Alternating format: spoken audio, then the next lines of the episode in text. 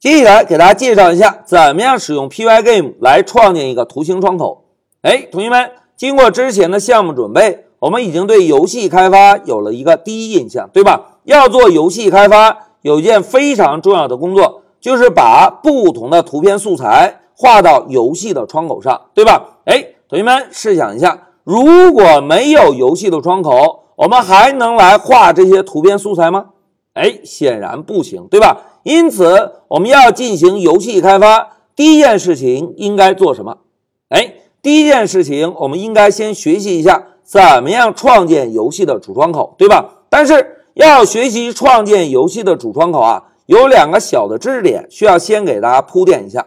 大家看，第一个，我们先需要知道一下 Pygame 的初始化和退出，然后呢，需要给大家介绍一下 Pygame 中的坐标系。哎，所谓坐标系啊。用大白话来讲，就是通过坐标系，我们可以明确的知道把这个图片素材画在窗口的什么位置。哎，当这两个知识点给大家介绍之后，老师呢再给大家介绍一下怎么样使用 Pygame 来创建一个游戏的主窗口。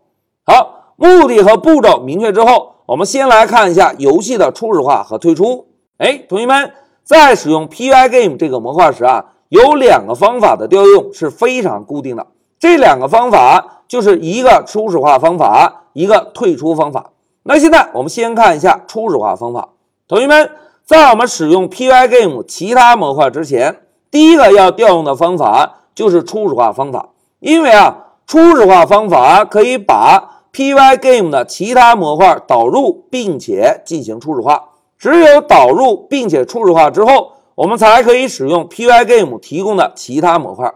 哎，因此同学们要记住哦，在使用 Pygame 之前，第一步就要做初始化的动作。当初始化执行完成之后，我们就可以在下方啊来编写游戏的代码了。哎，这个是我们要做的第一件事情。那现在同学们再考虑一下，当游戏的主角挂掉之后，是不是整个游戏就 Game Over 了，对吧？当游戏在结束之前，我们还需要调用另外一个方法 quit。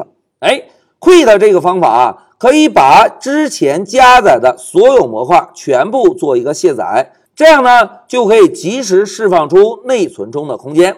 哎，这个就是初始化和退出的作用。那现在让我们回到 Pycharm 做个演练。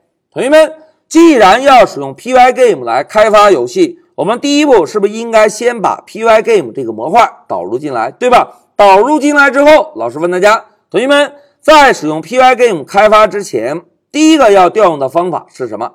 哎，非常好，第一个调用的方法就是初始化方法。初始化方法负责加载 Pygame 的所有模块，并且初始化，对吧？当初始化方法执行完成，我们呢就可以在下方啊。来编写游戏的代码。哎，老师在这里使用 print 函数做个输出，游戏的代码点儿点儿点儿。哎，现在老师再问大家，同学们，当游戏的主角挂掉了，游戏 game over 了，我们需要调用一个什么方法？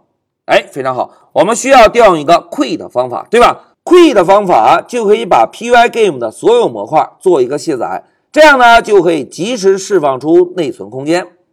现在老师啊就在快速体验代码中把 Pygame 非常固定的代码编写了一下。来，我们现在运行一下程序，走。哎，同学们看，控制台输出了游戏的代码。哎，现在执行的效果跟我们之前编写的代码貌似一模一样，对吧？但是注意啊，我们现在的代码做了两件非常重要的事情。第一步是加载并且初始化 Pygame 的所有模块。第二步呢，就是在游戏终止之前，把加载并且初始化的所有模块做一个卸载的动作。哎，这个就是 Pygame 的初始化和退出。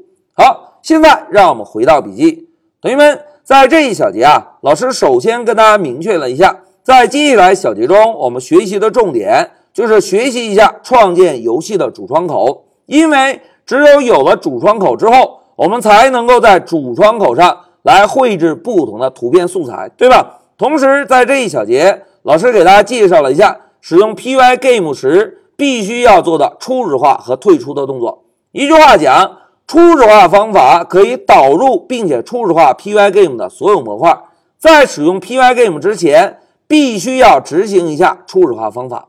那另外一个方法 Quit，就是当我们的游戏结束之前，应该调用一下这个方法，把所有加载到内存的 Pygame 模块做一个卸载。好，讲到这里，老师先暂停一下视频。